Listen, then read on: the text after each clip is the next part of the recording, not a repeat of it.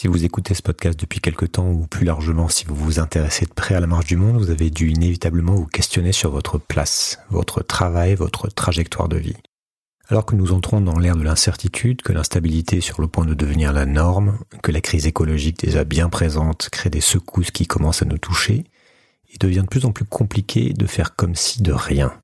Si j'ai voulu parler avec Jean-Christophe Hanna, l'invité du jour, c'est qu'il fait partie de ceux qui ont fait des choix radicaux. Jean-Christophe a décidé il y a quelques années de tout quitter pour se consacrer à ce qui pour lui est le combat fondamental de notre époque, la préservation du monde vivant. Nous parlons ensemble de sa vision du monde et des grands enjeux actuels, évidemment, mais aussi et surtout de son expérience, des difficultés et des joies de la transition de vie, de ses choix de lutte et de son projet visant à développer les capacités de résilience des territoires en France. Comme toujours, si ça vous plaît, merci de me soutenir avec des étoiles sur les plateformes ou encore mieux en me faisant un don J'accepte évidemment les euros, les dollars, les bitcoins, les pièces en chocolat. C'est l'été, je suis en mode blague, comme vous le voyez, mais rassurez-vous, à partir de maintenant, c'est du sérieux. Bonne écoute et pensez à mettre de la crème solaire. Je sais pas si vous êtes au courant, mais le monde, il vous attend pas. Le monde, il bouge. Et il bouge vite. Bienvenue sur Sismic. Rien de tout ça n'est réel. Qu'est-ce que le réel? Quelle est ta définition du réel? Chaque génération, sans doute, se croit vouée à refaire le monde. Notre savoir nous a fait devenir cyniques. Nous sommes inhumains à force d'intelligence. L'humanité est menacée dans ses fondamentaux. Tu dois trouver dans tes rêves l'avenir pour lequel tu as envie de te battre. Bonjour Jean-Christophe. Salut Julien. Je fais une petite introduction quand même parce que c'est un épisode un petit peu, un petit peu particulier. On est, on est nombreux et nombreuses à se poser des, la question de quoi faire de notre époque et de comment la traverser. Moi, ça fait cinq ans que je fais de podcast et que, ce podcast et que j'enquête sur le fonctionnement du monde et que j'essaie de poser un diagnostic sur les dynamiques, les structures, les règles du jeu, comme je dis maintenant. Mais je me focalise essentiellement sur le diagnostic. Et j'ai pas encore fait le tour, même si euh, écrire un livre, évidemment, m'a bien aidé à, poser les choses. Mais je veux tout de même commencer à donner la parole à des gens bah, comme toi qui ont, qui ont fait des choix de vie, parfois radicaux, des choix radicaux, pour aussi commencer à donner à, avoir du concret. Du concret et ce ce qu'implique le concret aussi. Donc euh, aujourd'hui, on va parler de ton expérience parce que je me dis qu'elle peut nous aider à réfléchir, elle peut aider certaines personnes à réfléchir à, leur propre expérience de vie, leur propre vie, leur propre choix, qu'on décide d'ailleurs ou non de, suivre ta, voie qui est quand même assez particulière, euh, puisque évidemment chacun est libre de, faire ses choix. Et euh, c'est pas ici que je vais vous, l'apprendre. je déteste les il faut, donc voilà, on donne à voir des choses d'en avoir des idées. Maintenant, euh, quelques expériences. Donc, euh, la question, ça va être un petit peu comment un entrepreneur euh, technophile et un urbain comme toi est devenu une sorte de rebelle amoureux du vivant et fondateur du d'une ONG. Quels sont tes questionnements? Par quoi t'es passé? T'en es où? Voilà, je pense que ça peut servir à des personnes. Bah, alors, on va, je vais pas te poser la question habituelle. Est-ce que tu peux te présenter? Parce que ça va être tout l'épisode. Mais est-ce que tu peux me parler de de ton point de bascule du diagnostic que tu as, toi, apporté sur euh, notre époque et de ton regard sur, euh, sur ce monde qui, a, qui est le point de départ de tout, en fait. Ouais, merci Julien. Bah, écoute, euh, en fait, je pense qu'il y a eu un vrai point de bascule, même si c'est pas le seul, mais qui a été un, un burn-out carabiné en 2015 qui m'a permis quand même de me poser un certain nombre de questions sur mon hygiène de vie, sur mes choix, sur euh, le sens que je souhaitais donner à ma vie. Et donc ce burn-out, euh, même si je m'étais déjà posé pas mal de questions avant et que je suis anticonformiste depuis ma naissance et, rebelle dans l'âme, j'étais quand même un rouage de ce que j'appelle aujourd'hui le, système dominant et euh, de cette méga machine qui, selon moi, détruit la vie sur Terre. Et donc, il a fallu que je vive cette expérience un peu forte et douloureuse, que je me remette en question, que je j'adapte un certain nombre de choses dans ma vie. Ça a commencé par euh, euh, prendre soin de moi, éloigner les écrans un maximum, à la fois avant de me coucher, respecter une à deux heures de, de repos complet loin des écrans avant de m'endormir, et puis aussi le matin, ne pas me réveiller avec mon smartphone. Et puis ça a été l'exercice du yoga, de la méditation, qui m'a apporté aussi beaucoup pour euh, mieux me connaître et, être euh, dans une forme de, meilleure santé à, tous les niveaux. Et puis, euh, j'ai enchaîné des petits gestes. c'est vrai qu'il y a eu à un moment donné une prise de conscience peut-être aussi au niveau des, déclics en 2016, juste avant l'élection présidentielle de 2017. Je me suis dit, tiens, qu'est-ce qui s'est passé dans les 20 dernières années? À la fois au niveau de, de, de l'humain, dans son rapport à l'intelligence artificielle, à la robotique, au transhumanisme, mais aussi euh, la finance et euh, la sphère économico-financière qui finalement gouverne notre monde, euh, la place de la ville, je me suis posé des questions, évidemment aussi euh, avec des constats euh, très forts sur euh, la chute, sur l'érosion de la biodiversité et sur et sur le réchauffement climatique. Et donc j'en ai fait un site, un site web qui était un petit peu mon premier acte fondateur de, citoyens engagés, un site qui s'appelle 2017-2037, 20 ans pour tout changer.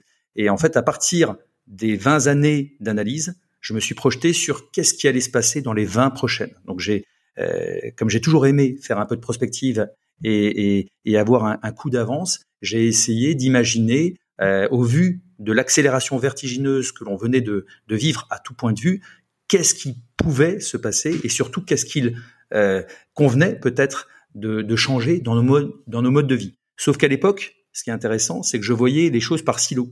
Euh, et donc j'avais des rubriques sur ce site euh, qui concernaient, comme je l'ai dit, l'éducation, la finance, l'économie, le vivant, euh, le climat, euh, la place de la ville, le transhumanisme, l'humain, enfin bon, voilà. Euh, et puis en 2017, il y a un autre moment fort dans, dans, dans, mon changement et dans ma bascule radicale, qui est de m'impliquer concrètement sur un projet d'écolieu à Strasbourg, dont j'ai été l'un des membres fondateurs. Et j'ai découvert à ce moment-là la gouvernance partagée, j'ai découvert la puissance de l'intelligence collective, le fait que des personnes qui ne se connaissent pas peuvent se mettre autour d'une table et réfléchir ensemble pour un projet vertueux, qui a du sens. Et donc ça, ça m'a énormément euh, euh, ouvert aussi le champ des possibles. Et puis fin 2017, je lis Comment tout peut s'effondrer de Pablo Servigne et Raphaël Stevens. Et là, je comprends finalement que toutes les pièces du puzzle que j'avais déjà appréhendées avec ce premier site web formaient un puzzle. Voilà. Donc je prends pas une claque euh, magistrale comme euh, certaines ou certains ont pu l'apprendre en lisant ce livre, mais je comprends la systémie, je comprends que tout est interconnecté, que tous les paramètres sont interdépendants et que finalement le monde est extraordinairement complexe, comme tu euh, le soulignes si bien dans Sismic. Et donc je me suis dit, voilà, à un moment donné, qu'est-ce que je vais faire de ma vie? Euh, Comment, quelle place occuper? Alors j'étais à ce moment-là, je l'ai pas dit, hein, mais j'étais encore patron d'une société euh, qui était justement spécialisée dans l'innovation en matière de, euh, de relations recruteurs-candidats. Donc nous accompagnons, nous formions les entreprises et les cabinets de recrutement à l'utilisation des médias sociaux, LinkedIn, Viadeo, Facebook, Twitter, pour à la fois chercher les candidats, les traquer là où ils se trouvent, mais aussi les draguer, c'est-à-dire les attirer, le marketing employeur. Et donc, alors que j'étais toujours euh, directeur et, fondateur de, cette structure, de plus en plus, je commençais à avoir euh, petit à petit des engagements citoyens. Et euh, je me suis rendu compte effectivement que les sociétés qui étaient les clientes de mon entreprise, étaient à l'origine des problèmes que je dénonçais. Donc à un moment donné, il y a eu un problème d'alignement. Donc j'ai continué à m'engager et puis jusqu'au moment où, en 2019, en août 2019, j'ai liquidé euh, cette société en me disant voilà, maintenant, euh, je vais consacrer ma vie à euh, la préservation du vivant parce que c'est aussi le cœur de mon message aujourd'hui et euh, le cœur de la mission de l'archipel du vivant qui est l'ONG que j'ai créé, dont on pourra reparler, c'est vraiment que ce qui est en train de disparaître sur Terre, c'est le vivant, c'est la vie, ce sont les conditions d'habitabilité de cette planète que l'ensemble des activités humaines dégradent, altèrent, euh, exterminent. Voilà. Donc, euh, dans, dans ce cheminement, il y a eu plein de petits gestes, il y a eu toute une foule de petits gestes. À partir de, de 2017, j'ai commencé euh, à passer plus que 5 minutes sous la douche alors que j'en passais 15. Euh, puis aujourd'hui, bah aujourd'hui j'en suis à voilà, j'en suis à cinq minutes tous les trois jours de douche et ça suffit largement.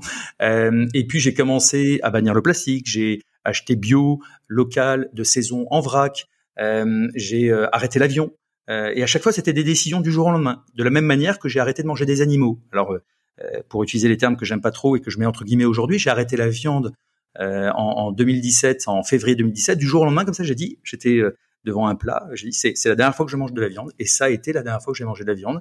Et puis, euh, bah, quelques mois plus tard, en août de la même année 2017, j'ai arrêté définitivement de manger tout produit euh, animaux venant de la mer, poissons, crustacés et compagnie. Et un an plus tard, fin 2018, j'ai cessé complètement de m'alimenter avec des produits laitiers, des œufs, du fromage, enfin et compagnie, du miel, et je suis venu devenu vegan. Donc à un moment donné, chaque petit geste en appelant un autre, il y a une forme de, de logique, de cohérence, d'alignement euh, et, c'est comme ça qu'on peut devenir vegan, antispéciste, parce qu'une fois qu'on est vegan, l'antispécisme est assez proche aussi.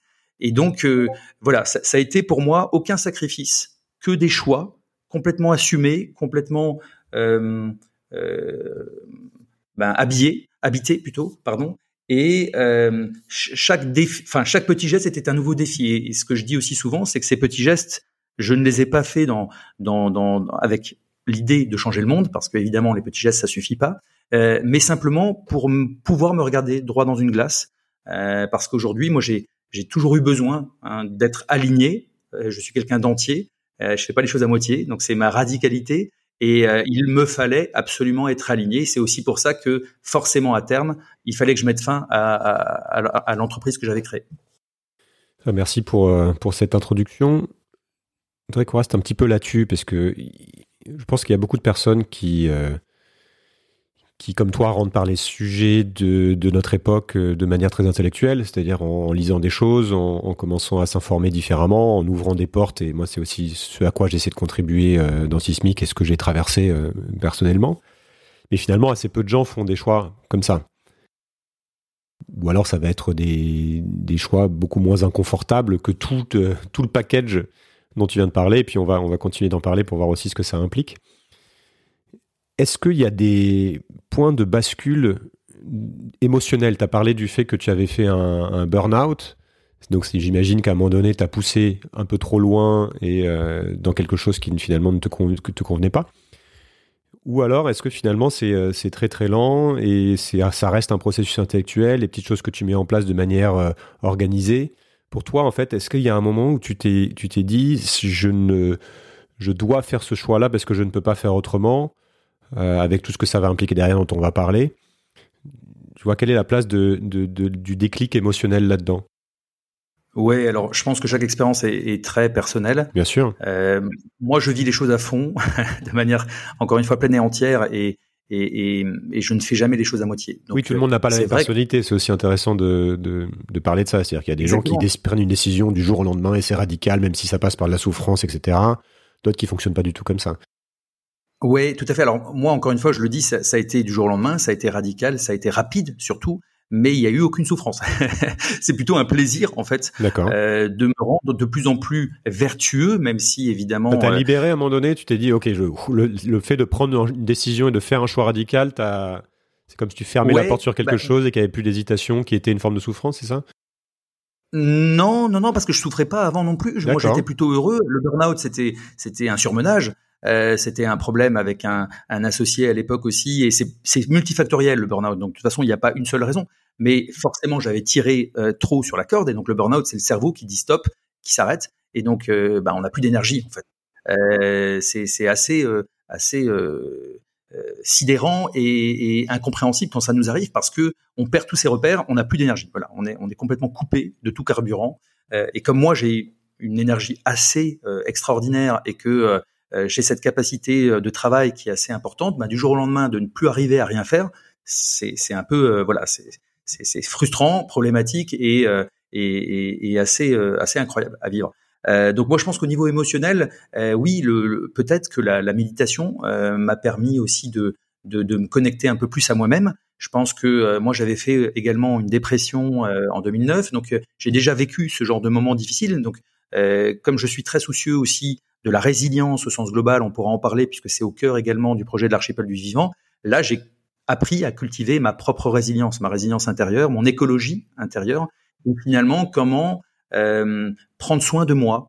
Euh, et ces moments-là, même s'ils sont douloureux, je pense, sont d'extraordinaires moments, d'extraordinaires opportunités pour réellement se recentrer sur soi, prendre soin de soi. Moi, je vois toutes les personnes aujourd'hui en souffrance, et il y en a de plus en plus, j'ai l'impression autour de moi en tout cas, et systématiquement, je leur fais part aussi de mon expérience et leur dit voilà, tu as repéré quelques signes que moi je n'avais pas nécessairement repéré à l'époque, hein, même si euh, après coup tu te dis ah bah oui oui forcément euh, je tirais sur la corde.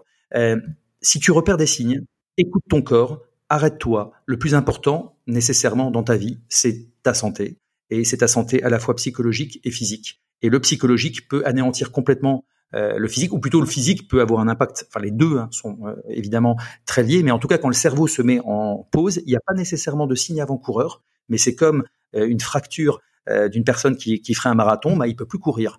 et quand le cerveau s'arrête, on le voit pas de l'extérieur, mais il y a réellement plus d'énergie et on n'est plus bon à rien. Et donc, c'est le moment de se ressourcer, de faire de la méditation, de de prendre du soin, du, temps et, et de prendre soin de soi. Voilà. Et puis il y a cette partie diagnostic dont tu as parlé qui, est importante. D'ailleurs, tu as écrit deux livres euh, dans lesquels tu partages ton diagnostic, qui sont très, très denses, euh, une synthèse de tout ce que, tout ce que tu avais vu. Et donc ça veut dire qu'à un moment donné, tu as arrêté quelque chose. Tu t'es dit, OK, c'est ça qui est en train de se passer. Je pense que j'ai compris ce qui est en train de se passer. Le monde va dans cette direction. Et donc, j'en prends acte. Et mon choix de vie euh, va découler de ça. Est-ce que, sans qu'on passe euh, trop de temps là-dessus, voilà, revenir sur euh, ce déclic plutôt intellectuel, qui, quel a été le diagnostic posé? Tu as parlé du vivant qui, euh, qui, qui, est au cœur de la chose, mais tu dis aussi, c'est le titre d'un de tes livres, le climat n'est pas le, le bon, le bon combat. Est-ce que tu peux nous dire deux mots sur ce, sur ce diagnostic qui a conditionné le reste? Oui, tout à fait.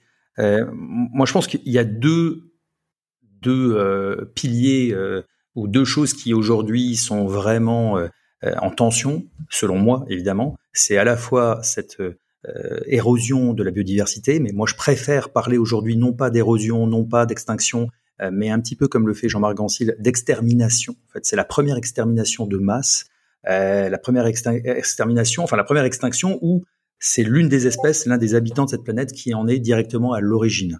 Donc c'est ça qui change un petit peu quand même la perspective par rapport aux extinctions passées, précédentes, qui étaient des extinctions euh, générées par des causes exogènes, soit l'arrivée euh, et la percussion d'un météorite sur la planète, soit une suractivité volcanique. Là, il se trouve que ce sont les activités humaines qui sont à l'origine de l'ensemble des dégâts que nous occasionnons et les premières euh, souffrances sont celles évidemment de l'ensemble des espèces animales et végétales.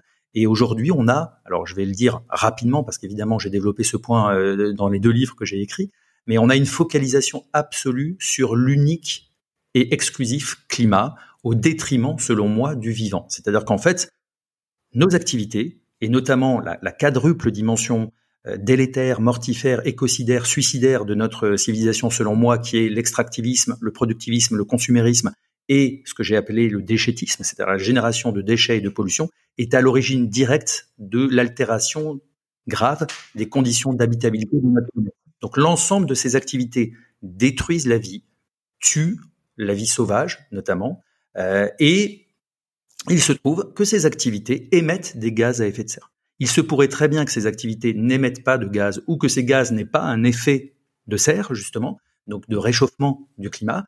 La situation serait déjà absolument catastrophique. Et aujourd'hui, on oublie très souvent que cette extermination du vivant est pour l'instant n'a réellement pas de lien avec le dérèglement climatique. Très peu de lien avec le dérèglement climatique. Peut-être si on prend les méga-feux, évidemment, en Australie, euh, il y a quelques années, euh, avec euh, énormément de d'espèces, de, enfin de, de, de, spécimens qui ont disparu et, d'habitants de cette planète qui ont disparu. Là, il y a eu un impact direct, évidemment, dès qu'il y a un feu, dès qu'il y a un ouragan. Mais, au, global, finalement, la la destruction de la vie n'est pour l'instant absolument pas liée au dérèglement climatique. Après, dans un second temps, le dérèglement climatique, qui est donc finalement un symptôme, la conséquence, va avoir lui-même un impact délétère. C'est un facteur formidablement aggravant de toutes les dégradations que nous pouvons euh, occasionner, mais ça n'est pas l'origine. Et le souci, selon moi, c'est pour ça que j'ai appelé euh, mon premier livre Le climat n'est pas le bon combat, c'est quand nous focalisons exclusivement sur le climat, l'espèce humaine commet une erreur majeure de diagnostic et c'est peut-être le moyen le plus anthropocentré finalement de regarder le problème en nous disant bah, il suffirait de changer une énergie sale, toxique, fossile par une énergie propre, verte. Il suffirait de changer une croissance destructrice par une croissance verte, vertueuse. Euh, et, en fait, on est dans cette dynamique de, remplacement, cette dynamique de bah, on va faire on va continuer en faisant un peu moins de mal, un peu avec un peu moins d'impact. Euh, mais on va continuer de croître, on va continuer de se développer. Et donc on a créé une, foultitude d'oxymores, de, de, de euh, d'associations d'idées qui sont complètement antinomiques, comme le développement durable. Un développement ne peut pas être durable. Une croissance ne sera jamais euh, verte. Euh, une énergie ne peut pas être propre par définition. Et donc, on, on, a créé comme ça, alors sans parler de la neutralité carbone, de la compensation. Enfin, c'est extraordinaire cette capacité humaine à se dire voilà, on a des solutions et on va faire autrement pour avoir moins d'impact, alors que finalement, ça ne change pas réellement la donne. Donc moi, j'en veux même à cette idée de transition. Moi, j'en appelle à une révolution. Alors pas une révolution par les armes, évidemment, il ne s'agit pas de la révolution de 89, la révolution bolchevique ou toute autre révolution. Il s'agit d'une révolution comme on en a connu dans l'histoire de l'humanité un certain nombre. Euh, la révolution évidemment agricole il y a 12 000 ans, la révolution industrielle en 1840. On oublie très souvent la première des grandes révolutions qui a été la révolution cognitive, celle qui peut-être est à l'origine de la principale singularité de l'espèce humaine par rapport aux autres animaux, puisque nous sommes des animaux, hein, j'aime bien le rappeler aussi, tendance à l'oublier, et nous faisons partie intégrante de ce vivant, c'est que on a cette capacité à croire en des choses qui n'existent pas, en des croyances imaginaires, en des réalités imaginaires, des, constructions intellectuelles. Ce qui fait que nous allons croire que la France est un État-nation, alors que ça n'est qu'un bout de territoire euh, sur un continent, euh, voilà, on va on va accorder euh, la confiance dans le fait qu'un billet de 50 euros vaut 50 euros, alors que ça n'est qu'un bout de papier. Euh, et comme ça, tu peux évidemment imaginer l'ensemble des constructions intellectuelles qui font société aujourd'hui. Et moi, j'en appelle à une révolution de remettre en question, c'est l'objet de mon, de mon dernier livre, Écrivons ensemble un nouveau récit pour sauver la vie, de euh, re-questionner et de déconstruire l'ensemble des schémas, l'ensemble des principes fondateurs de notre société, euh, en nous mettant au service du vivant. Donc c'est une révolution qui serait la première au service du vivant, puisque toutes celles qui l'ont précédée ont plutôt été euh, dans la même direction euh, et, avec un impact qui anéantit la vie sur Terre. Donc ce serait une, révolution à la fois spirituelle, intérieure, philosophique et politique, puisque le projet de l'archipel du vivant, pourra y revenir, est un projet aussi politique, qui va vers mettons-nous enfin au service du vivant. Donc ça, c'est le premier constat. Le deuxième, et là, pas euh, inutile de, détailler, mais c'est l'effondrement de notre civilisation, d'imaginer qu'à un moment donné, effectivement, les civilisations se sont effondrées, toujours, par tout temps, sauf qu'elles s'effondraient à un instant T, sur un endroit de la planète, et d'autres euh, émergeaient au même moment. Là, on a une civilisation mondiale, et je pense que tu as reçu suffisamment d'invités qui ont parlé euh, de Denis Meadows à, à, à Pablo Servigne ou d'autres qui ont parlé de, de, cet effondrement. Donc je ne vais pas détailler, mais en tout cas, c'est cette double prise de conscience qui était à l'origine de mon changement, euh, à la fois dans mes petits gestes, dans mes comportements, mais le changement radical qui est qu'à un moment donné, je choisis de changer radicalement de vie dans le sens à la fois mon activité professionnelle, mais aussi mon lieu de vie. Donc ça, on pourra, on pourra euh, le, le, raconter. Donc l'activité professionnelle, la fin de mon activité de société, le fait de ne plus gagner d'argent depuis 2019 euh, et de me consacrer à 100% à cette ONG, l'archipel du vivant. Je trouvais important que tu puisses partager ce, que tu as dans la tête et qui, euh, et qui, est à l'origine, qui est, de des décisions que tu as prises. Donc concrètement, tu as quitté ton travail, tu, comme tu l'as dit, tu as quitté euh, ton salaire, tu as changé de lieu de vie, tu as pris des décisions euh, radicales qui ont eu des conséquences sur, euh, sur ta vie, et tu essaies de voir comment tu peux ton temps en fait peut contribuer à cette révolution que tu appelles que tu appelles le TE. Peut-on parler de ces impacts de, l'impact que tous ces choix ont eu sur toi, sur ta vie personnelle, sur ta vie familiale, sur ta vie amicale? Qu'est-ce que ça veut dire concrètement, comme sacrifice, de faire ce choix-là? De, de, dire, OK, je vais essayer de mener une vie vraiment différente pour euh, qu'elle incarne, qu'elle représente quelque chose dans lequel je crois. Ouais, ouais, ouais. Alors là, effectivement, utiliser cette image d'effondrement, c'est quelque part tout en étant préoccupé par l'effondrement du vivant et l'effondrement civilisationnel, j'ai vécu euh, l'effondrement de mon couple, quelque part de ma relation amoureuse.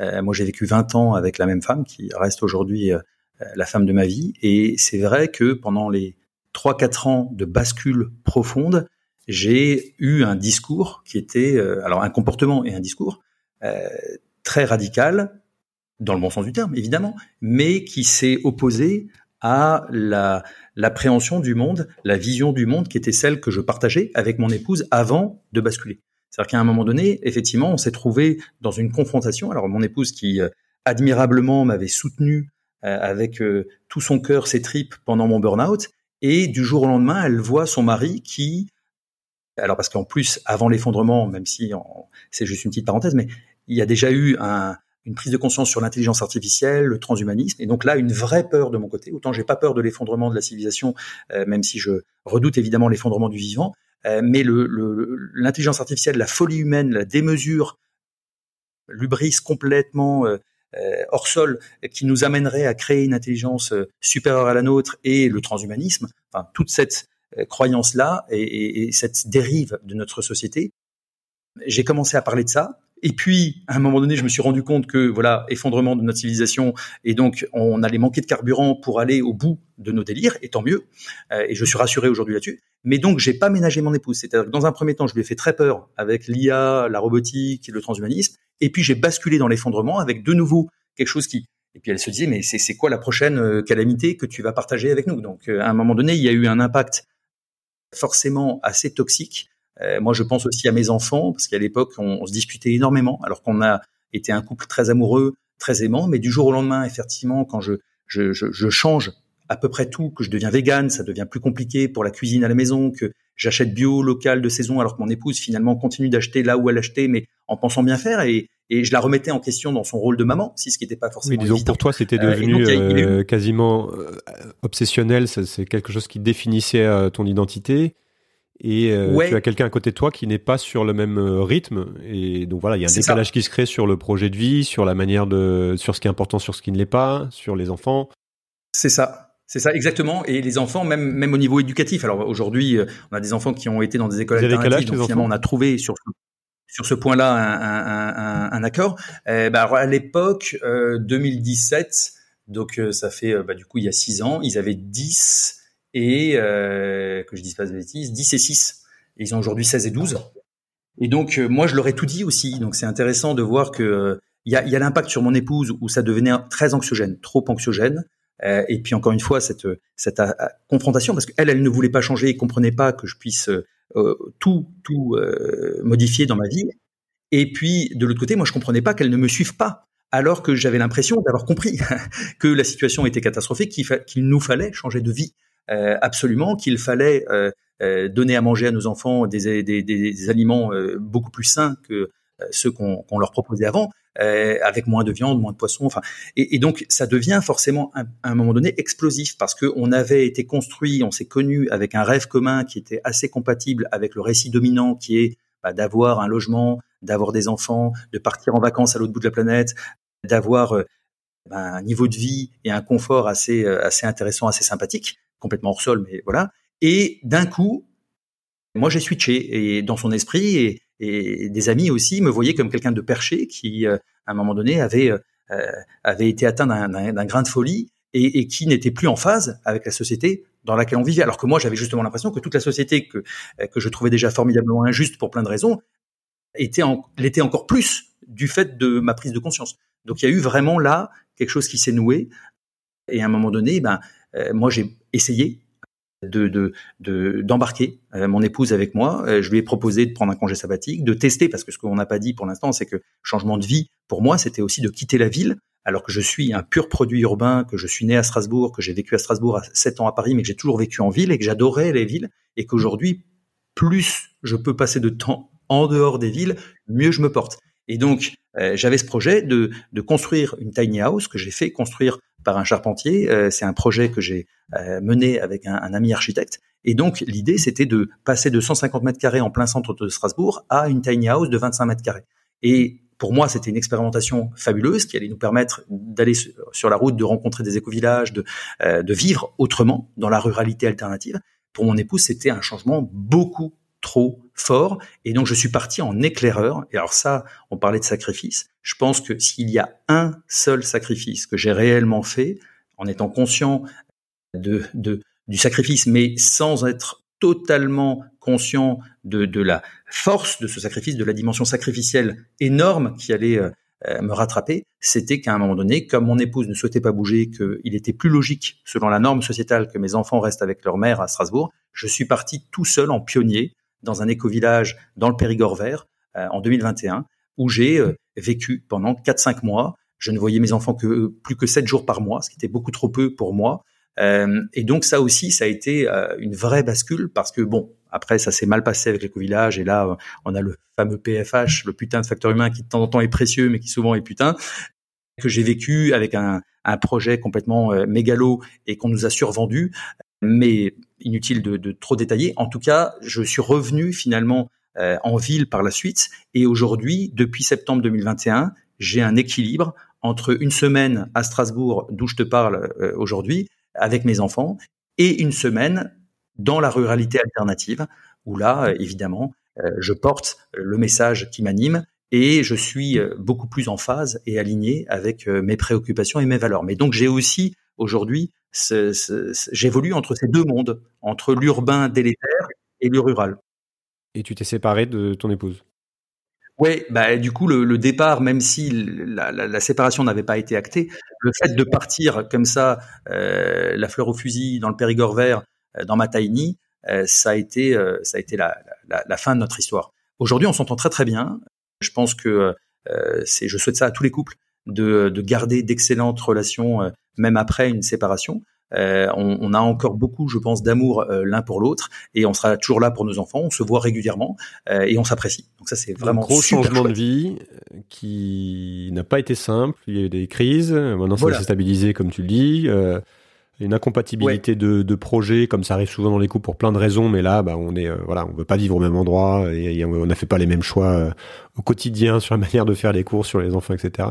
Est-ce que tu dirais qu'il y a un, un profil type de personnes qui, qui basculent de manière euh, radicale comme ça, puisque finalement la majorité des gens se font des choix à la marge. Moi, j'en fais partie, hein. c'est-à-dire que j'ai fait aucun choix, très peu de choix radicaux, à part euh, diminuer largement mes revenus, ce qui est une forme de radicalité, mais je veux dire, je vis toujours en ville. Euh, mes enfants vont dans une école normale. Enfin, il n'y a, pas de. après, moi, j'ai la chance d'avoir une épouse qui, qui, partage cette, ce même questionnement et qui et qui a envie d'avancer, euh, on avance, on est à peu près cohérent là-dessus. Enfin, on s'entend là-dessus. Mais je ne sais pas ce que ça donnerait si demain je, disais, bah tiens, on va vivre, on va vivre vraiment totalement différemment. Est-ce qu'il y a des profils types qui basculent, une espèce de prédisposition comme ça à changer de vie? Tu parles de une forme de, radicalité aussi dans, l'approche qui qu'à un moment donné, ça ne devient plus négociable. Ouais, ouais, ouais. Alors, euh, ce qui est intéressant, c'est ce que tu viens de dire par rapport au, fait que tu partages avec ton épouse. Euh, moi, je pense quand même que ça, euh, mais juste pour pour finir sur ce point-là, parce qu'il est vraiment clé. Moi, j'ai rencontré beaucoup de couples qui ont ou de personnes dont le couple a sauté pour ces raisons-là. C'est-à-dire que oui, on peut avoir dans un couple des visions différentes, mais généralement, dans la, la vision du monde, la représentation que l'on se fait de notre monde, les impacts délétères de l'espèce humaine et les changements du coup radicaux que l'on est prêt plus ou moins à embrasser, ça change absolument tout dans la vie d'un couple. Ça déstabilise complètement, ça fait sauter l'équilibre. Euh, et ça, je l'ai vécu avec d'autres personnes euh, avec qui j'ai partagé cette expérience. Et à contrario, quand deux personnes, même si elles ne sont pas aussi allées aussi loin dans, euh, dans, dans l'alignement, dans la radicalité que ce que j'ai pu faire, partagent la même vision, comme c'est le cas dans ton couple, bah, c'est beaucoup plus facile. Voilà. Donc aujourd'hui, je pense que ça c'est clé déjà. Et, et puis ce que j'ai pu observer, oui, alors c'est, ça m'appartient. Hein, c'est, moi qui euh, aujourd'hui par rapport à toutes ces discussions que j'ai beaucoup plus souvent dans, ce que j'appelle la ruralité alternative qu'en milieu urbain, avec des personnes qui partagent mes préoccupations, qui partagent généralement euh, le constat euh, et, qui peuvent partager la même vision, c'est qu'à un moment donné, effectivement, il y a une forme d'ouverture d'esprit. Euh, moi, j'aime bien cette citation.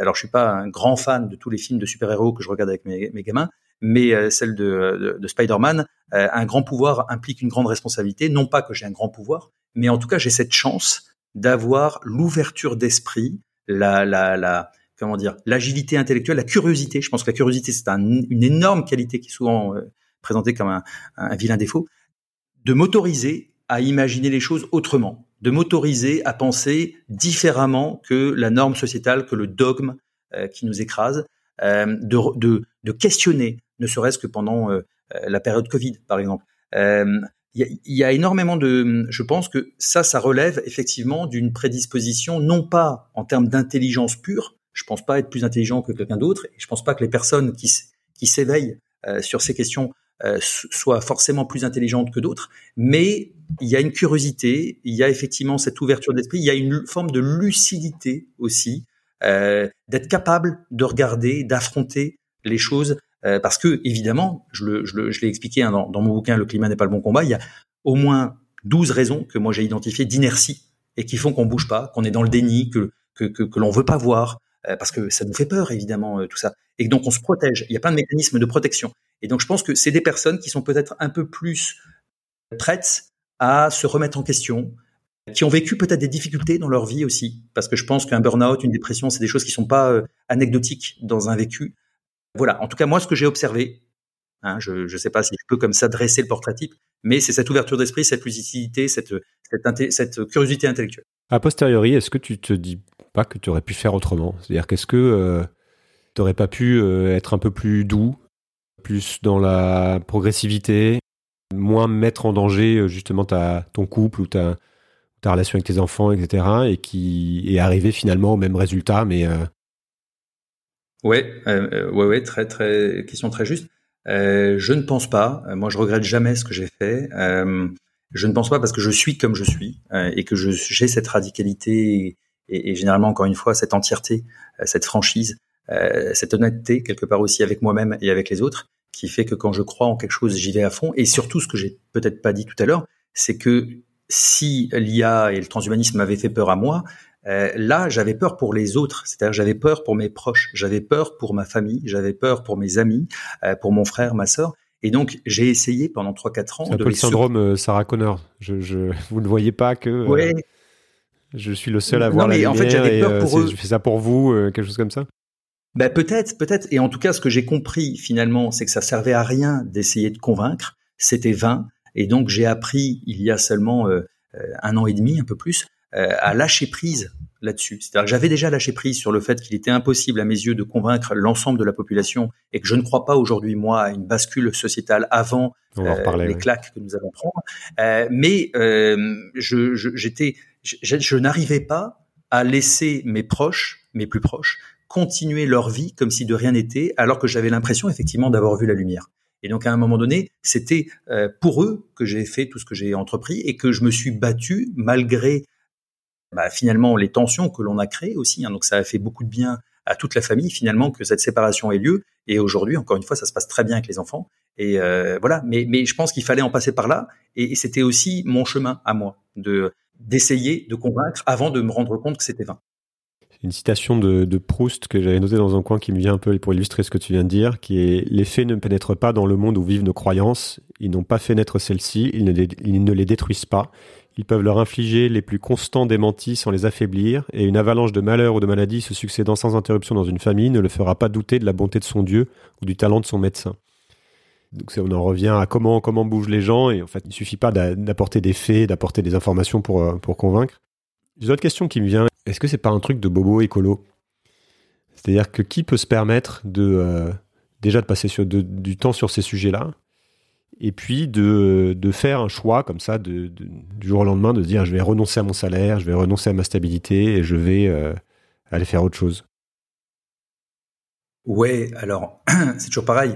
Euh, oui, j'ai été euh, un bobo écolo, je pense ne plus l'être vraiment aujourd'hui, mais je suis hein, issu d'une famille bourgeoise, j'ai eu la possibilité, après avoir liquidé mon entreprise et dans le cadre de la séparation de biens avec mon épouse, que l'on a fait d'ailleurs avant, euh, avant de divorcer, j'ai eu la possibilité de d'avoir un, petit capital à ma disposition, qui me permet encore aujourd'hui euh, de poursuivre euh, ces activités sans avoir besoin d'une activité rétribuée, même si ça va s'arrêter un jour. Et je le sais, j'ai des calculs. Donc aujourd'hui, il y a une aspiration aussi à créer mon propre emploi au sein de cette ONG, de notre association, pour pouvoir moi-même en vivre. Mais pour l'instant, j'ai eu cette chance-là. Maintenant, moi, je regarde le capital que j'avais, j'étais de loin pas, et je le suis encore moins aujourd'hui, millionnaire. Je pense que dans la classe moyenne, alors évidemment, on va pas demander à des personnes qui n'arrivent pas à finir le mois, surtout euh, dans la période actuelle, euh, de tout arrêter pour vivre autrement, même si on s'aperçoit très souvent que euh, y a de plus en plus de jeunes aujourd'hui qui quittent la ville et finalement de tout milieu, hein, pas nécessairement que des personnes issues de milieux bourgeois, et qui s'aperçoivent que vivre dans la ruralité avec quelquefois de très beaux projets alternatifs, c'est beaucoup moins cher que de vivre en ville. Mais ça, faut-il encore l'avoir expérimenté et l'avoir testé.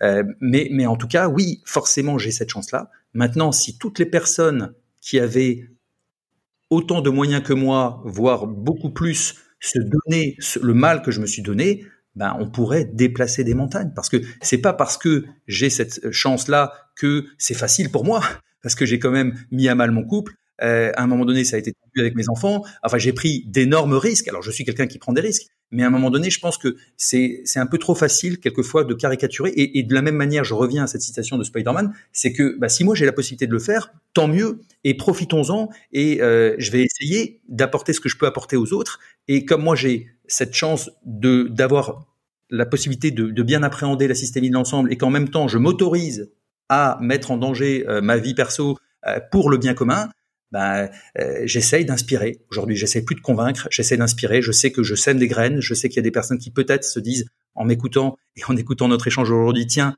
euh, il y a des personnes qui testent et euh, voilà. Je cherche pas à, à, je pense réellement que inspirer, c'est ce que l'on peut faire de mieux. Voilà. Tu as évoqué le fait que tu croyais pas à la possibilité d'une bascule. Je voudrais qu'on aille un peu là-dessus. Sociétale, oui. Une bascule sociétale, oui. Alors, quel est, le, selon toi, le, niveau de conscience de la population sur ces sujets, notamment de la jeunesse par rapport à l'urgence de la situation? Parfois, on parle de, de la jeunesse climatique qui, euh, qui se mettrait en mouvement et qui aurait tout compris et que, et que ça serait ça l'espoir. Quel est ton diagnostic là-dessus? Et si tu penses qu'une bascule sociétale n'est pas possible, qu'est-ce que toi tu fais de ça? Ben moi, je pense que la bascule sociétale n'est pas possible pour la simple et bonne raison qu'il y a tous ces mécanismes, encore une fois, de protection individuelle. Entre le déni, euh, il y a des mécanismes qui sont de, plusieurs ressorts, hein, d'ailleurs. Hein, euh, L'origine peut être anthropologique, sociologique, euh, culturelle. Euh, il y a mille et une raisons qui font qu'aujourd'hui, on ne veut pas voir ce qui est en train d'arriver, ou en tout cas, on le met de côté. Voilà. Le fait aussi que nous vivions en ville, ce que j'ai pas dit tout à l'heure non plus, c'est que moi, j'ai j'essaye aujourd'hui d'habiter la terre autrement avec ma tiny, euh, en étant dans la ruralité. Si je reviens en ville, c'est un petit peu parce que euh, évidemment, euh, je ne peux pas vivre sans voir mes enfants. Mais donc il y a, y, a, y, a, y a tout ça qui joue. Donc la bascule sociétale, quand on parlait du monde d'avant, du monde d'après, le Covid, on a bien vu que le monde d'après ressemblait étonnamment au monde d'avant, que nous sommes dans une accélération vertigineuse dans la mauvaise direction depuis 50 ans. Euh, tu as reçu euh, Denis Meadows euh, il y a quelques mois dans, dans, dans, dans sur Sismic. voilà, en 72, bah, on a ce rapport Meadows et les, les, the limits to growth, donc les limites à la croissance, et on comprend que on va droit dans le mur. Ce rapport a été, les, les, les conclusions ont été confirmées à plusieurs reprises par Denis Meadows lui-même, par Graham Turner, un Australien, euh, toutes les décennies quasiment. Euh, et puis on s'aperçoit au bout de 50 ans, le pauvre Denis, j'aimerais vraiment pas être à sa place, que rien n'a bougé et qu'au contraire, en fait, on n'a ni freiné euh, et surtout pas fait demi-tour, on a encore accéléré dans la mauvaise direction. Moi, j'ai tendance à dire qu'en fait, on fonce pas dans le mur. Le mur, on est en train de le traverser depuis 50 ans. Ça fait 50 ans qu'en fait, l'empreinte écologique a dépassé la biocapacité planétaire, donc le fameux jour du dépassement. Et donc ça fait 50 ans qu'en fait on traverse ce mur et que derrière il y a un immense précipice. Mais on n'est pas capable, euh, comment dire, collectivement, de nous euh, de, nous révolter, alors, euh, on voit qu'il y a évidemment euh, des mouvements sociaux actuellement avec euh, cette réforme très contestée contre la retraite, qu'il y a évidemment tous les mouvements des soulèvements de la terre aussi contre les méga-bassines. Donc, il y a aujourd'hui des révoltes. et il y avait énormément de révoltes dans le monde entier avant qu'on mette le monde sous cloche avec la gestion du Covid, puisque ça pétait au Chili, au Liban, à Hong Kong, les gilets jaunes en France. Enfin, il y avait énormément de foyers de tensions sociales, de remise en cause de, de, de, de, la démocratie, de remise en cause de, de la corruption euh, des, des, différents pouvoirs, et, puis simplement de, d'expression d'un mal-être, d'un, ras-le-bol par rapport euh, aux gouvernants et, et, à cette caste qui quelque part euh, oligarchique qui nous gouverne. Et donc à un moment donné, je ne pense pas que, hélas, ça prenne l'ensemble de la population et que l'ensemble de la population finalement, parce que c'est pour ça que je disais que c'est pas une révolution comme les révolutions classiques. C'est que la plupart du temps, quand ça pète vraiment, on a une révolution, les printemps arabes ou, d'autres, où finalement on ne remet au pouvoir que d'autres personnes qui vont faire perdurer cette méga machine. Et là, c'est peut-être euh, un point qu'on n'a pas évoqué non plus encore aujourd'hui. Pour moi, il y a un changement euh, éminemment important entre penser pouvoir changer le système et changer deux systèmes. Et je pense qu'aujourd'hui, c'est l'une des principales erreurs avec l'erreur sur le climat, l'erreur du combat, c'est l'erreur de, de, de, de, la méthode. C'est-à-dire qu'en fait, on ne pourra pas, on ne peut pas, c'est impossible de changer un système qui est délétère, mortifère, écocidaire, suicidaire. Ce système n'a jamais été conçu pour préserver le vivant sur Terre, n'a pas été conçu pour le bien-être des humains. Il aliène les humains, il se nourrit de, de, de, de la des inégalités formidablement, il surexploite les ressources, il extermine le vivant. Et donc ce système n'est pas fait pour changer la donne. Donc nous, avec l'archipel du vivant, hein, c'est l'un de nos euh, postulats, c'est justement d'essayer d'incarner un autre système, de favoriser l'émergence de ce système alternatif. Donc moi je pense qu'il est vain d'essayer de convaincre l'ensemble de la population qui, pour plein de raisons, pour des raisons ne serait-ce que de pouvoir d'achat, même si c'est une hérésie de pouvoir d'achat, mais ça fait comme ça quand on a un loyer à payer, quand on a des traites à payer, quand on a un emprunt à rembourser, à un moment donné, on n'arrive pas à s'extraire évidemment euh, de ce conditionnement sociétal et euh, de, l'urgence de finir le mois et d'essayer de, de s'en sortir comme on peut. Donc moi, je pense que ça ne viendra pas de là et que ce sont aux personnes qui sont déjà engagées de montrer la voie que d'autres emprunteront à leur tour, si tant est qu'elles l'empruntent. Alors quel est le regard que tu portes sur les associations euh, diverses et variées, sur les sujets dont on a parlé, les associations écolo, mais pas que, sur euh, l'écologie mainstream en général, sur tous ceux qui essaient de, limiter la taille des vagues, comme je dis parfois, c'est-à-dire euh, qui sont sur cette idée que il faut créer des nouveaux récits, qu'il faut changer le système de l'intérieur. Enfin, il y a plein de manières de voir les choses ou saboter. Qu'est-ce que ça dit de, de, de cette posture? Ouais, je suis assez critique en fait. Euh, alors en même temps, je reconnais évidemment que toutes les associations euh, écologiques et, toutes les personnes qui ont cette, cette sensibilité, c'est merveilleux et c'est formidable tout ce qu'il fait. Aujourd'hui, simplement, euh, avec encore une fois aussi le, le fait que j'ai moi-même marché euh, et fait partie de ces marches pour le climat, que j'ai moi-même signé un certain nombre de pétitions, que euh, on l'a pas dit parce qu'on n'a pas forcément le temps de tout aborder, mais j'ai eu un engagement très fort aussi en, en amont des municipales à Strasbourg, puisque j'ai à la fois lancé un mouvement citoyen et j'ai écrit euh, la moitié d'un programme d'une liste citoyenne aux dernières municipales à Strasbourg. Et donc, euh, j'ai pu vraiment être en relation avec des associations que j'ai côtoyé, enfin j'ai côtoyé certains membres de ces associations. D'ailleurs, j'ai cofondé l'archipel du vivant avec deux frangins qui avaient 17 euh, et 18 ans à l'époque et qui étaient les fers de lance de Youth for Climate en France, qui avaient été aussi très engagés dans le mouvement euh, Extinction Rébellion, qui avait fait la Rio à Paris, le grand événement de 2019, qui avait bloqué la place du Châtelet. Donc j'ai côtoyé des personnes et puis l'un des cofondateurs de l'archipel du vivant était aussi un ancien de DGR. Voilà. Euh, et aujourd'hui, dans euh, l'association, nous avons, nous venons de recruter une stagiaire qui est aussi XR. Donc, je connais ces mouvements.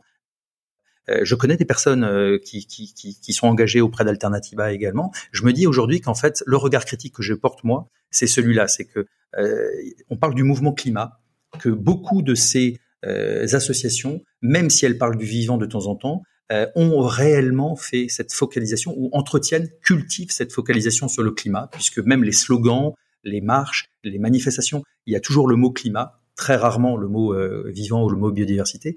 Et donc à un moment donné, c'est aussi le terrain d'action. C'est-à-dire autant je soutiens euh, vraiment énormément ce qui ce qui est fait dans les ZAD, euh, et, et, sur par les soulèvements de la Terre par rapport aux méga bassines, euh, ce genre de, de réaction-là. Mais j'observe quand même qu'une bonne partie, voire une majorité des mouvements écolos sont généralement urbains et exigent d'un système ce qu'il ne nous offrira jamais. Voilà. Et donc, je pense qu'il y a trois catégories aujourd'hui, trois typologies pour moi d'actions écologiques. Il y a les actions en milieu urbain sans jamais, ça c'est intéressant parce qu'on en parle souvent avec Guillaume Faburel qui a écrit Les métropoles barbares pour en finir avec les grandes villes, enfin qui critique l'urbain comme moi.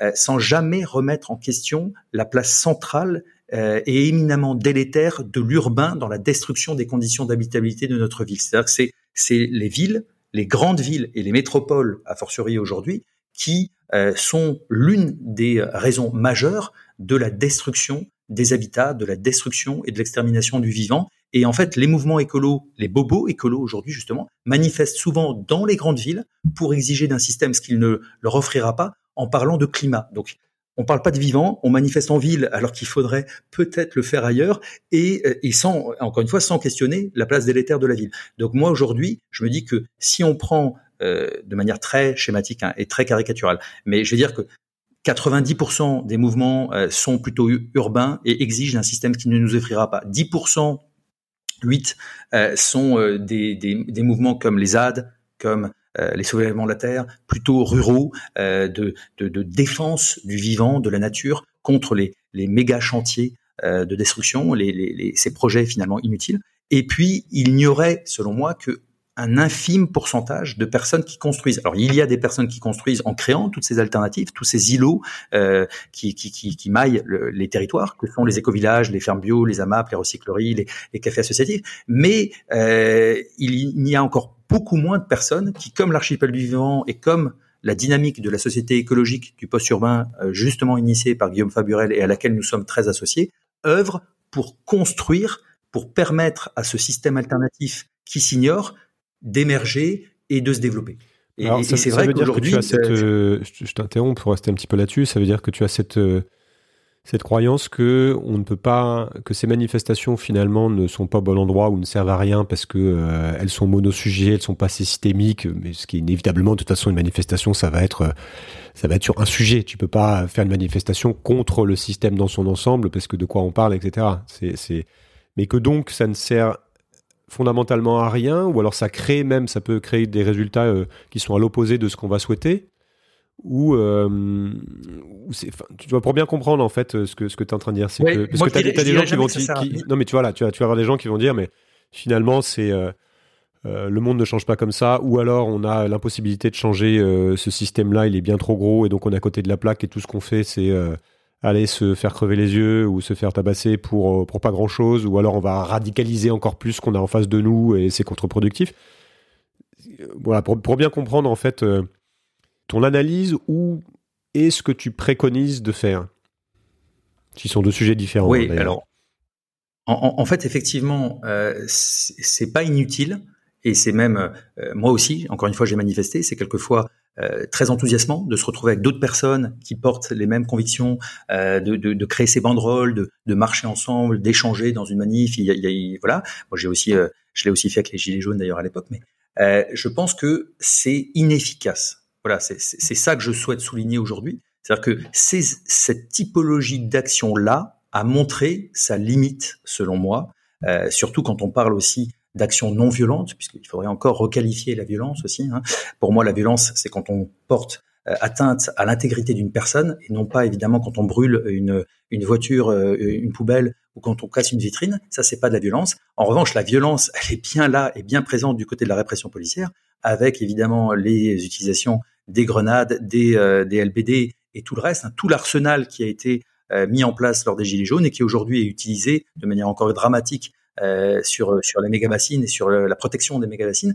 Euh, voilà. Donc en, en, en fait, euh, on, on, pourrait discuter de, de, de, ce thème de violence légitime ou pas, mais c'est pas le sujet ici. Hein, oui, oui, non, non, non, non, mais bien sûr, bien sûr, mais euh, du coup, je suis en train d'oublier la question que tu m'as posée.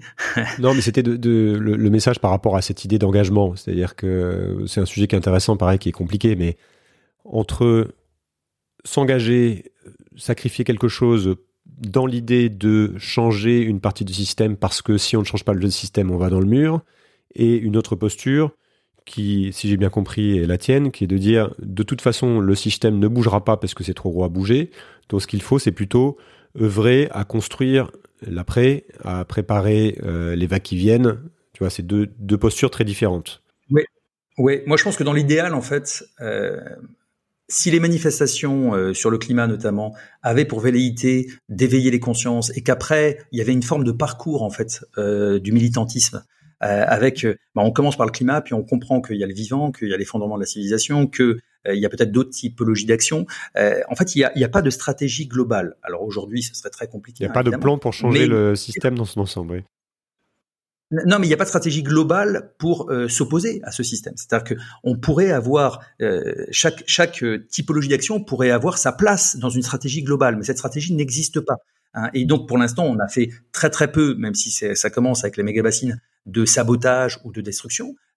moi, je, je pense réellement qu'il faut construire euh, en parallèle. Ça ne veut pas dire que tout le reste, il faut l'oublier complètement. Moi, ce que je soulignais tout à l'heure, c'est la, proportion qui est euh, peut-être trop importante d'un côté et pas assez de l'autre. C'est-à-dire que quand je vois l'énergie, et, nous on souffre aussi quand on est une petite ONG euh, aussi ambitieuse qu'elle est à, essayer de, bouger les choses, alors qu'on voit toute cette formidable euh, énergie qui se trouve dans les mouvements urbains, euh, qui finalement sur des actions, encore une fois, que j'estime fondamentalement inefficaces, je me dis qu'il y aurait peut-être moyen d'être plus euh, impactant si on, s'organisait tous ensemble et si surtout il y avait un certain nombre de ces personnes qui, euh, exigent d'un système ce qu'il ne nous donnera pas, qui se mettent à construire ce monde alternatif qui existe déjà Hein, à l'échelle de petits embryons que nous cherchons à interconnecter. Hein. C'est tout le propos de l'archipel du vivant. Bah, allons, euh, allons là-dessus euh, justement. Quelle est, quelle est ta vision de, des solutions entre guillemets face aux enjeux de l'époque, ou plutôt plutôt que de parler de solutions, de ce qu'il faudrait, ce que tu estimes comme, enfin, ce que tu qualifies de, de, plus efficient entre guillemets, c'est-à-dire où est-ce qu'il faut passer son, son énergie, euh, qu'est-ce qu'il faut construire pourquoi d'ailleurs Quel est l'objectif? Est-ce que c'est on parle de résilience face à de toute façon quelque chose qui, va casser à un moment donné, qui va s'effondrer, de maintenir les conditions du vivre ensemble, de voilà, comment tu définis ces solutions par rapport aux enjeux de l'époque? Alors moi, ce que j'aime bien dire aussi, c'est qu'en fait, euh, et on a parlé de récit tout à l'heure, et, je vais y revenir, il n'y a pas de solution magique. Voilà, euh, on, nous abreuve de solutions.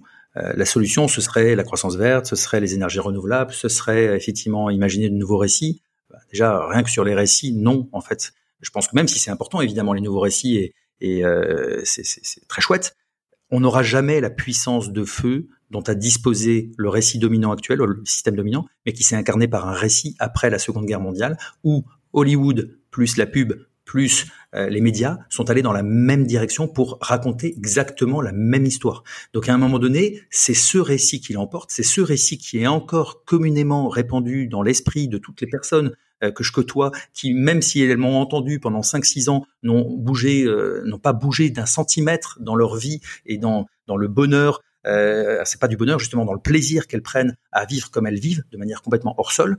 Euh, et on a vendu. Ça peut être une forme de bonheur, hein, d'ailleurs. Ça peut être vécu comme un bonheur. Le récit dominant, en fait, aujourd'hui, il vend, il, vend quelque chose qui n'existe pas, c'est-à-dire que ça a été prouvé neurologiquement. Il vend une accumulation de petits plaisirs, une accumulation matérielle qui amènerait au grand bonheur. Sauf que la, la, la, l'hormone qui est à l'origine du, du, euh, du plaisir, c'est la dopamine. L'hormone à l'origine du bonheur, c'est la sérotonine. Et il a été démontré que plus on secrète de dopamine, moins on secrète de sérotonine. Moi, je me suis rendu compte qu'en me dépouillant, en devenant minimaliste, en n'ayant plus que deux, trois pulls, trois pantalons, cinq t-shirts, eh ben, je n'avais jamais été aussi heureux de ma vie. Oui, mais en fait, si, là je me fais l'avocat du diable, je peux te citer euh, X personnes autour de moi qui sont euh, tout à fait dans le, à peu près dans le non-questionnement ou dans la matrice et qui sont fondamentalement heureux. Hein. Oui, bon après tout dépend ce que tu mets réellement derrière le bonheur et, quelle est l'appréhension que tu en as. En tout cas, pour revenir à la vision, moi je pense qu'il n'y a pas de solution. La solution c'est nous. Hein, c'est pour ça que j'ai donné ce titre et, fait ce rapprochement avec le récit, euh, plutôt que d'écrire plein de récits qui ne seraient pas forcément concomitants, ni concordants, ni euh, qui n'iraient pas forcément dans la même direction.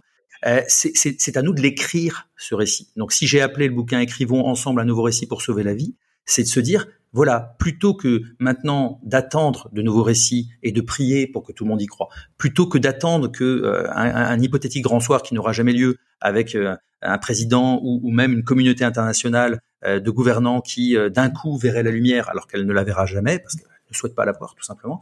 C'est à nous de reprendre en main notre destin, c'est à nous de reprendre en main notre notre souveraineté, quelque part notre véritable liberté, celle de vivre et celle de respecter l'ensemble des autres espèces qui habitent cette planète. Donc c'est créer une société à côté. Ouais, ouais. Et donc le pari de l'archipel du vivant, c'est de se dire que ce monde alternatif existe déjà à l'échelle de bourgeons, d'embryons, d'îlots. Ce sont, alors je vais juste les lister comme ça, mais j'en ai déjà parlé un petit peu tout à l'heure, mais les éco-villages, les écolieux, les tiers-lieux, les fermes bio, les AMAP, les recycleries, les cafés associatifs, les épiceries solidaires, les coopératives, les écoles alternatives, les monnaies locales. Il y a énormément comme ça de d'extraordinaires, et surtout en France, hein, euh, ça pullule euh, d'initiatives euh, qui sont plutôt en milieu rural, même s'il y en a quelques-unes dans, dans, dans les villes et, et, notamment dans les plus grandes. Mais donc, et dans ce tissu-là, manque de liant, c'est-à-dire que ces acteurs peuvent se connaître, peuvent quelquefois organiser euh, la fête du village ensemble, euh, organiser des événements ensemble, se voilà, mais il n'y a pas d'interconnexion dans une perspective de résilience locale, collective, systémique et d'émancipation politique, qui est le projet biorégional porté par l'archipel du vivant. C'est finalement d'avoir une autre appréhension des territoires, de se dire plutôt que d'avoir des territoires qui, de manière arbitraire, humaine, ont été découpés euh, au cordeau ou euh, euh, dessinés au crayon sur une, sur une carte, on va appréhender les territoires en fonction de, de, la vie qu'ils hébergent. Donc la biorégion, c'est un lieu de vie, un milieu qui héberge la vie, et il se trouve que parmi ce vivant qui vit au même endroit, avec une harmonie écosystémique, géographique, hydrographique, topographique, il y a des humains. Voilà. Donc c'est à la fois un territoire que l'on pourrait appréhender différemment, avec une autre façon d'habiter la Terre, et c'est aussi un récit politique. Comment aujourd'hui on refait société en respectant le vivant, en étant, euh, en essayant de faire sauter tous les rapports de domination et en touchant du doigt la véritable démocratie. Donc le biorégionalisme, qui est né, dans les années 70 aux États-Unis, c'est un mouvement éco-anarchiste. Donc moi, je me suis découvert aussi avec toutes ces, ces engagements anarchistes. Euh, et j'ai découvert que finalement, bah, la dernière fois que j'ai voté, c'est quand j'ai écrit ce programme pour les, les municipales à, Strasbourg, euh, c'est que finalement l'anarchie, évidemment, c'est tout sauf le chaos. Hein, ça c'est euh, le, le, le, discours du, euh, du système dominant. L'anarchie, euh, c'est l'autogouvernement, l'autogestion. Il y a un excellent film de Tancred Ramonet, euh, un documentaire sur l'anarchisme, ni Dieu ni maître. C'est exactement ça. C'est en fait, il n'y a pas de chef qui prend la décision et que tout le monde écoute de manière euh, religieuse, quasi religieuse, comme on, l'a vu avec euh, Macron euh, pendant le Covid, mais comme c'est le cas de façon à peu près partout dans le monde. Non, ce sont les citoyens qui, ensemble, décident de leur propre destin. Et les deux inspirations, les deux utopies réelles, concrètes qui existent dans le monde et dont on parle beaucoup trop peu, sont le Chiapas, une partie de l'État du Chiapas au Mexique depuis 1994 et le Rojava depuis 2014 en Syrie, donc le territoire kurde en Syrie, euh, au nord, euh, au nord-est de la Syrie. Et ces deux utopies sont des utopies concrètes qui à la fois sont soucieuses de respecter le vivant, sont dans un rapport de démocratie directe avec le tirage au sort et non pas l'élection, puisque l'élection c'est tout, le vote c'est tout sauf démocratique. Et aujourd'hui, on continue de nous parler de nos grandes démocraties. Euh, nos grandes démocraties sont des grandes républiques et n'ont absolument rien de démocratique. Et d'ailleurs, peut-être que la juste taille pour une démocratie, c'est aussi celle d'un petit territoire. Donc la biorégion serait à la fois le territoire qui serait euh, bah, le plus adapté pour respecter le vivant, celui sur lequel on comprend et on prend la mesure des impacts délétères que l'on peut avoir sur les écosystèmes, et aussi celui qui permettrait à euh, une collectivité humaine de faire société avec une véritable démocratie. Donc on voit que ce qui est intéressant, c'est que tu aboutis sur une, euh, sur une réflexion euh, sur, le, sur l'ensemble du fonctionnement du système. C'est-à-dire que tu pars d'un constat qui va être au départ écologique sur les ressources et que tu touches aux problématiques de... Enfin, génériques en fait du fonctionnement d'un système qui sont le mode de gouvernance, comment habiter un territoire, la monnaie, etc., etc y compris la technologie, aussi avec une réflexion sur, les, sur la technologie que tu as introduite aussi. Et, je terminerai qu'avec la descente énergétique et matérielle, qu'on l'appelle descente énergétique et matérielle ou effondrement, qu'il soit euh, plus ou moins brutal, peu importe finalement, parce qu'on va de toute façon voir la, euh, chute du système euh, et du monde tel qu'il existe aujourd'hui. C'est qu'à un moment donné, on va avoir une contraction de l'espace-temps. Et donc on ne pourra plus avoir profité de la mondialisation telle qu'elle fonctionne aujourd'hui, de ces flux euh, d'échanges mondiaux, internationaux. Et donc, on va devoir à nouveau faire avec beaucoup moins sur des territoires beaucoup plus courts, parce qu'on n'aura plus notamment euh, autant d'énergie euh, et autant de pétrole, notamment pour nous déplacer. Et donc, on va avoir une contraction. Et donc, nous, on anticipe en se disant, voilà, la bonne échelle, celle où on peut faire société autrement, toucher du doigt la véritable, expérimenter, éprouver la véritable démocratie et respecter le vivant, c'est celle de ces biorégions. Donc tu te positionnes comme un, comme un, comme un pionnier euh, parce que tu veux aller explorer en avant de phase euh, quelque chose qui selon toi va être, euh, va être inévitable. Et donc tu te dis autant construire maintenant tant que c'est encore entre guillemets faisable, confortable, stable autour de nous. Autour de nous. Est-ce que c'est ce que tu fais dans la dans l'archipel du vivant? C'est quels sont les on va on va finir par ça sur Exactement, c'est la, c'est la mission principale de l'archipel du vivant, c'est cette interconnexion des acteurs dans les territoires dans une perspective de résilience et d'émancipation politique puisqu'à terme évidemment ces territoires, ces biorégions pourraient s'autogérer et donc euh, ferait sécession avec l'État-nation. Les États-nations, selon moi, vont disparaître. Les villes, les grandes villes, les métropoles vont se vider les prochaines années parce qu'elles deviendront inhabitables pour plein de raisons, de rupture d'approvisionnement alimentaire, de pénurie énergétique, de il y fera trop chaud. Et, voilà, à moins de mettre de la clim partout, et encore ça va aggraver évidemment la situation, ou de mettre des, des, villes sous cloche, euh, on ne pourra plus vivre en milieu urbain. Et donc nous, on a cette prétention, ou plutôt cette ambition, euh, de préparer le terrain, d'anticiper, parce que finalement la résilience, ça se prépare. Voilà, donc anticiper, adapter, résister quand on va prendre ses claques, et demain, bah, enfin pouvoir euh, changer euh, de, de, de, mode de fonctionnement ensemble. Et donc cette résilience, et comment on la, on la,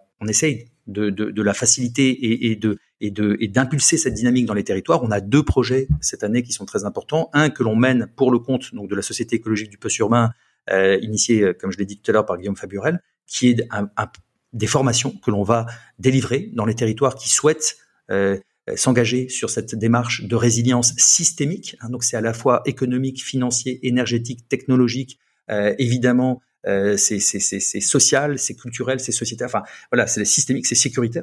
Euh, et puis, on a lancé un jeu avec une opération un peu folle, un grand jeu que l'on va lancer en juin prochain dans les territoires, euh, avec la possibilité pour les habitants et les habitantes de ces territoires de concourir directement au déploiement de la résilience via des quêtes à réaliser au service des alternatives. Elles, se verront, ces personnes et ces joueuses et ces joueurs aussi, proposer des défis à relever qui vont participer au déploiement de la résilience dans les territoires. Voilà un petit peu comment on essaye. Et puis, euh, pour finir, évidemment, l'archipel du vivant, c'est aussi un site web, c'est un portail sur l'ensemble des alternatives. Donc archipelduvivant.org vous permet d'avoir comme ça en quelques clics l'ensemble des informations qui nécessitaient avant euh, d'aller faire je sais pas combien de requêtes sur un moteur. Là, on a essayé d'agréger l'ensemble des informations utiles pour basculer, pour changer de vie, pour s'informer.